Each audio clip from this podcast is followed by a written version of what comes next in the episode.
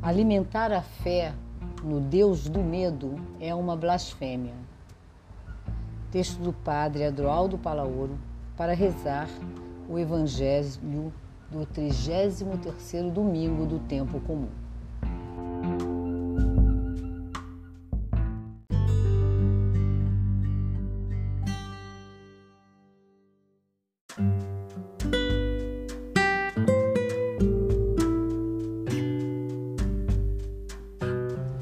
Fiquei com medo e escondi o teu talento no chão.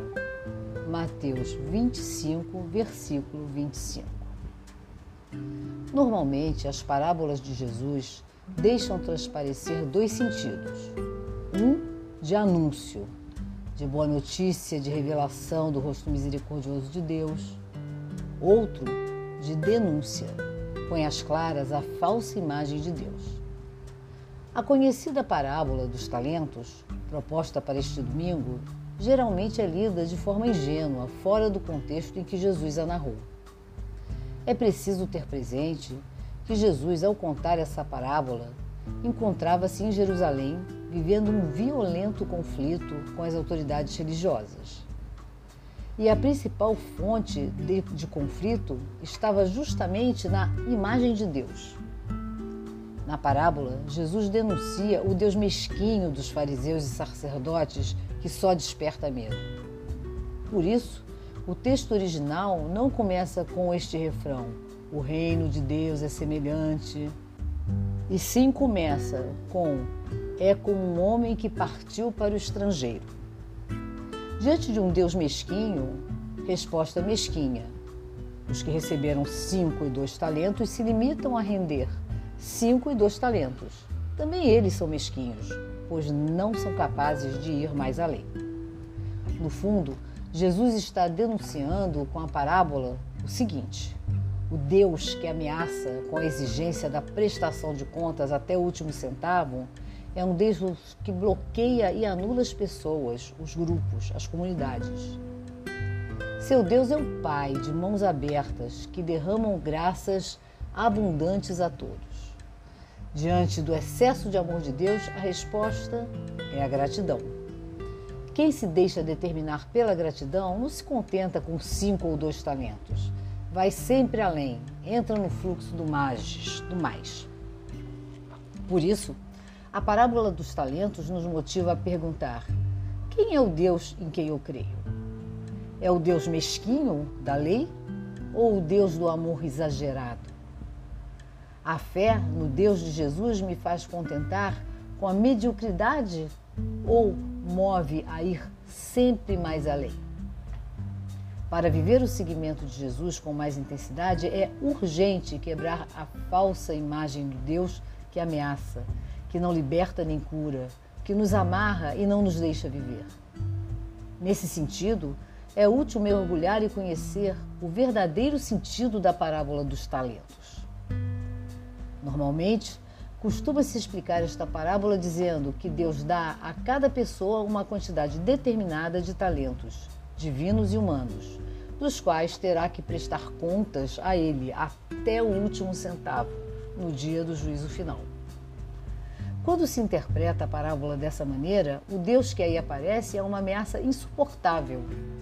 Ao considerar a parábola como uma exorção à responsabilidade, falsifica-se o sentido autêntico da mesma.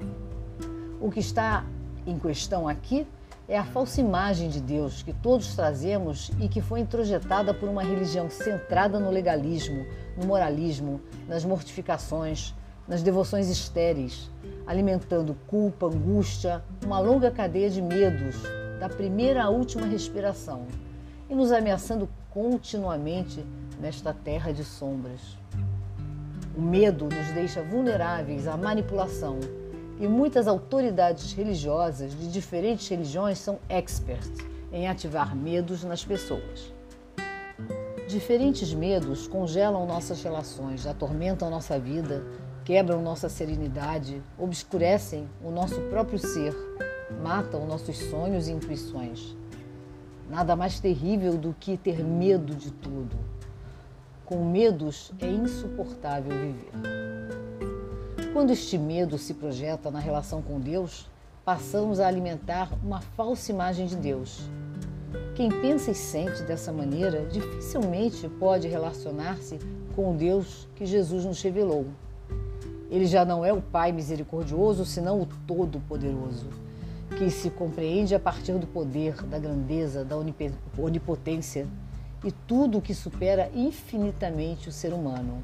Como consequência, a relação com ele já não é mais vivida a partir da bondade do amor, mas da força e do medo. Quem está convencido de que Deus atua assim, na realidade crê num Deus que é um constante perigo e uma ameaça insuportável. Como pessoas de fé, muitas vezes temos imagens idólatras de Deus.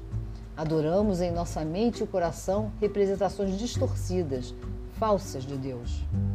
Assim, Deus se converte em um ídolo que provoca medo, temor, submissão, coação, repressão.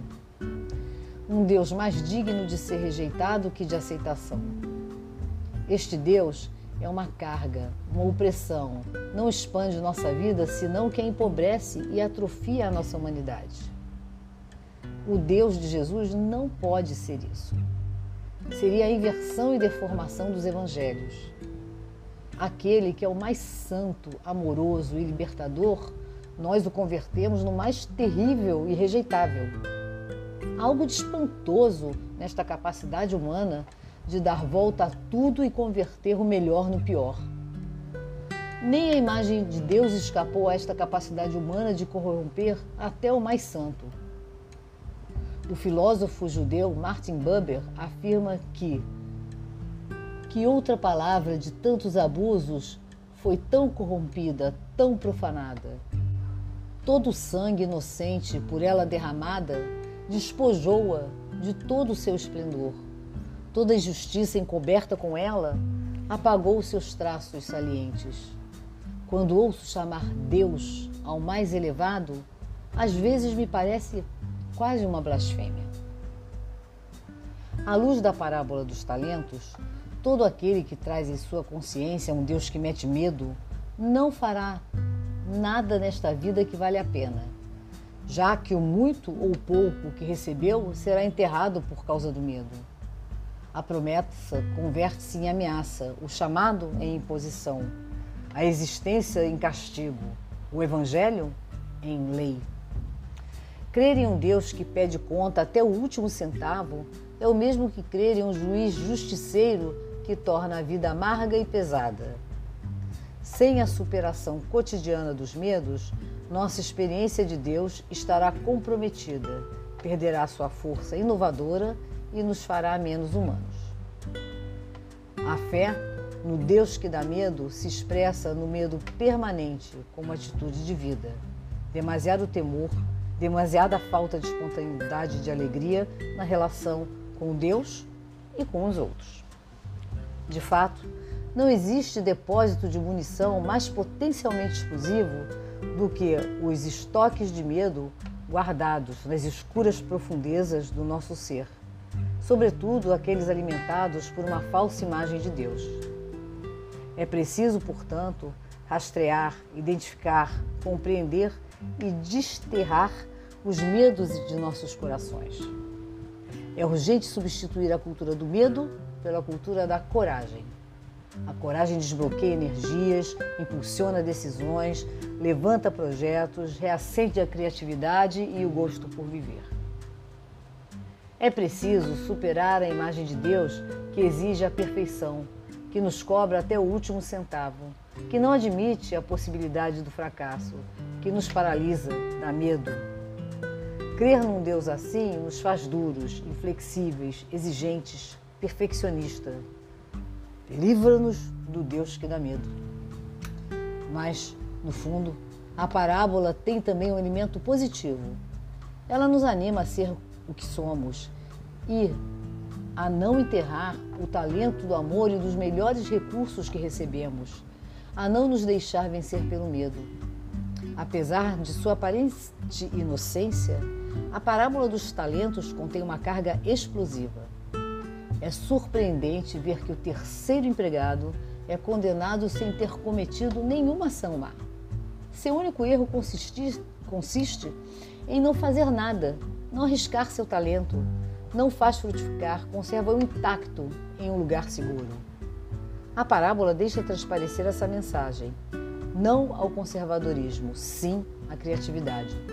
Não a uma vida estéril, sim à resposta ativa a Deus. Não à obsessão pela segurança, sim ao esforço arriscado por transformar o mundo. Não à fé enterrada sob o conformismo, sim ao trabalho comprometido em abrir caminhos ao reino de Deus. É significativo observar a linguagem utilizada muitas vezes pelas autoridades eclesiais ao longo dos anos e que expressam a atitude do terceiro empregado. Conservar o depósito da fé, conservar a tradição, conservar a moral e os bons costumes, conservar a doutrina, conservar a vocação.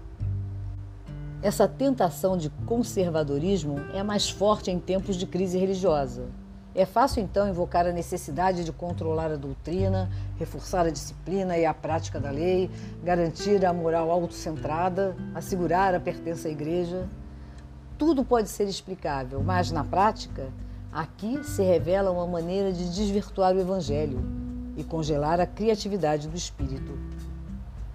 As atitudes que devem alimentar hoje no interior da igreja não se chamam prudência, fidelidade ao passado, resignação é preciso alimentar outras atitudes em sintonia com aquele que se deixou conduzir pelo Espírito.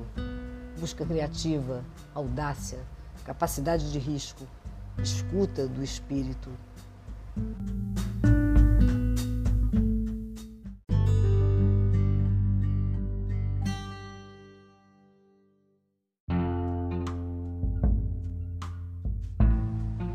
Texto bíblico, Mateus 25, versículos de 14 a 30. Na oração. A verdadeira experiência espiritual é estabelecer com o Deus da vida uma relação desinteressada, isso é, uma relação na e a partir da gratuidade. É passar do Deus do mérito ao Deus do dom, do Deus juiz ao Deus Pai, Mãe do Deus ameaça ao Deus que nos acolhe em nossa pobreza e fragilidade. Sua relação com Deus é marcada pelo medo ou pela confiança amorosa?